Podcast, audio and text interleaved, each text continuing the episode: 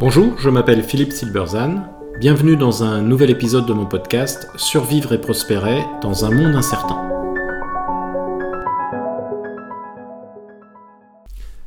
Agir en incertitude, le renversement de Machiavel. Comment agir en incertitude est une question aussi ancienne que l'action elle-même. Dans le modèle classique de prise de décision, la décision est un processus qui se déroule comme suit. D'abord, on analyse la situation et on se fixe un objectif. Ensuite, on détermine les options possibles et on en choisit une, celle qui est optimale. Puis on passe à l'action pour mettre en œuvre un plan permettant d'atteindre cet objectif.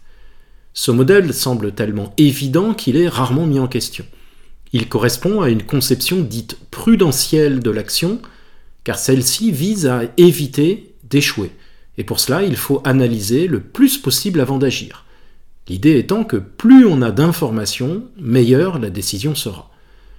Or, cette conception est très restrictive, voire contre-productive en situation d'incertitude. C'est ce qu'a observé Machiavel qui propose une approche radicalement opposée. Écrivant au XVIe siècle, Machiavel révolutionne la pensée politique et inaugure l'ère dite moderne. L'originalité de la pensée de Machiavel est étudiée dans un ouvrage passionnant de Thierry Ménissier, un universitaire français grand spécialiste du florentin, Machiavel ou la politique du centaure. Ménissier commence par observer que pour Machiavel, je cite, il y a une indétermination fondamentale du devenir, et il faut parler de l'ouverture permanente du temps qui permet à l'homme de saisir dans l'expérience de l'événement qu'il n'est pas pure apparence. Autrement dit, l'avenir étant incertain et donc indéterminé, il n'est pas connaissable, et aucune analyse, si profonde soit-elle, ne permettra jamais de changer cet état de fait, ou plus exactement cet état de non-fait. Face à cette approche prudentielle, Machiavel propose une approche opposée, celle consistant à agir précisément parce qu'on ne sait pas. Il écrit dans un passage fondamental qui résume toute sa pensée En agissant se dévoilent les parties qui seraient demeurées cachées si l'on n'avait pas agi. L'action va donc dévoiler des options qu'on ne pouvait pas connaître a priori sans agir. On agit pour savoir au lieu de savoir pour agir. Par exemple, prendre l'initiative va forcer un autre acteur, jusque-là resté ambigu, à prendre parti. Dans un contexte d'entreprise, lancer un produit imparfait, mais le plus vite possible, va permettre de découvrir des usages inattendus qu'aucune étude de marché, si complète soit-elle, n'aurait pu révéler. Ménissier observe que dans la conception machiavélienne, je cite, l'action se situe dans la confrontation au fait. Telle est la signification de la thématique de l'occasion ou opportunité. Et surtout, quelle que soit la prudence des, des gouvernants, ces faits se présentent comme une altérité toujours en surcroît vis-à-vis -vis de la puissance humaine de formélisation. Autrement dit, le calcul préalable ne permet jamais d'envisager tout ce qui peut se passer et la prudence peut, paradoxalement, entraîner une prise de risque plus importante. On y voit là la source des surprises répétées dont sont victimes État comme entreprise.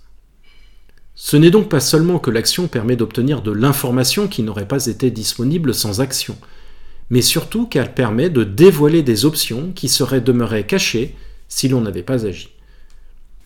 Bénitier observe le conte passe donc à l'action afin d'évaluer la situation, car, dit Machiavel, seule la rencontre entre l'événement et son geste lui donnera une idée précise de ce qu'il peut faire. L'inversion avec la conception prudentielle est radicale puisqu'ici c'est le geste qui instruit la décision. Et il ajoute Si l'on interprète cette manière de concevoir l'action dans les termes de l'ontologie, on peut dire que le possible ne se détermine pas par un calcul, ni indépendamment de l'action mais à partir d'une première prise en charge de l'événement par celle-ci. Plus loin, il ajoute encore Il est nécessaire que le cours des choses soit événement pour une action avant de savoir si et comment l'on peut agir efficacement, sans quoi la fortune prend l'initiative et impose aux hommes ses options soudaines, imprévisibles et désastreuses.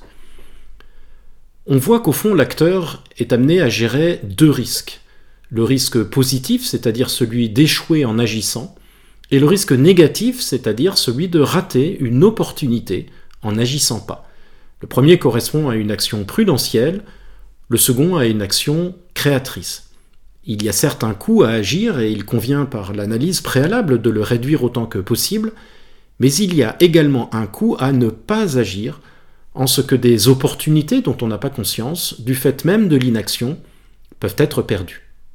La prudence a donc également un coût. Or, en incertitude, l'analyse est particulièrement difficile, et la fameuse ouverture permanente du temps multiplie les opportunités cachées car le monde n'est pas figé. On voit combien la conception machiavélienne est particulièrement pertinente dans ce contexte. Et m'initier de conclure que dans cette conception, je cite, L'épreuve est donc dévoilement et sanctionne un certain rapport entre la nature et la vérité. L'implication de cette conception machiavélienne est profonde sur le plan de l'ontologie, c'est-à-dire de la façon dont on conçoit la nature même de notre environnement et notre rapport à lui. Dans la plupart des conceptions classiques héritières du positivisme, l'acteur est fondamentalement extérieur à son environnement. Il essaye de le comprendre et d'agir dessus, mais il n'en fait pas partie. Il est symptomatique que les grands modèles stratégiques, dont le fameux force, faiblesse, opportunité et menace en management, reposent tous sur cette dichotomie entre un interne et un externe. Machiavel réfute cette dichotomie. Ménissier observe ainsi que, je cite, Puisqu'il est également un agent historique, nul point de vue extérieur à l'histoire n'est offert à l'acteur politique. L'acteur fait pleinement partie de son environnement, il agit au moins autant au sein de cet environnement que dessus. Il s'agit d'une rupture importante. À ce sujet, Ménissier ajoute le principe de la théorie machiavélienne de l'action repose sur le fait que ce qui advient, la fameuse fortune, n'est pas extérieur à la manière dont on agit. Là encore, le dualisme acteur-environnement et action-façon d'agir euh, disparaît.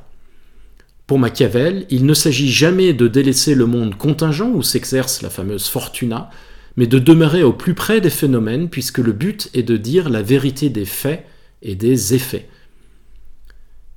Il faut insister sur le fait que l'action machiavélienne va au-delà de la simple découverte, du simple dévoilement de parties demeurées cachées. En agissant, l'acteur crée aussi des parties, des situations. Il ne se contente pas seulement de les dévoiler. Beaucoup plus qu'une action révélatrice ou dévoilante, c'est d'une action créatrice euh, qu'il faut, qu'il faut alors parler, notion que l'on retrouve aujourd'hui dans le champ de l'entrepreneuriat avec la théorie de l'effectuation. Avec cette dernière, l'entrepreneur n'agit pas seulement pour savoir, mais pour créer. Merci de votre attention, vous pouvez retrouver cette chronique et bien d'autres sur mon blog www.philippe-silberzan.com. À bientôt.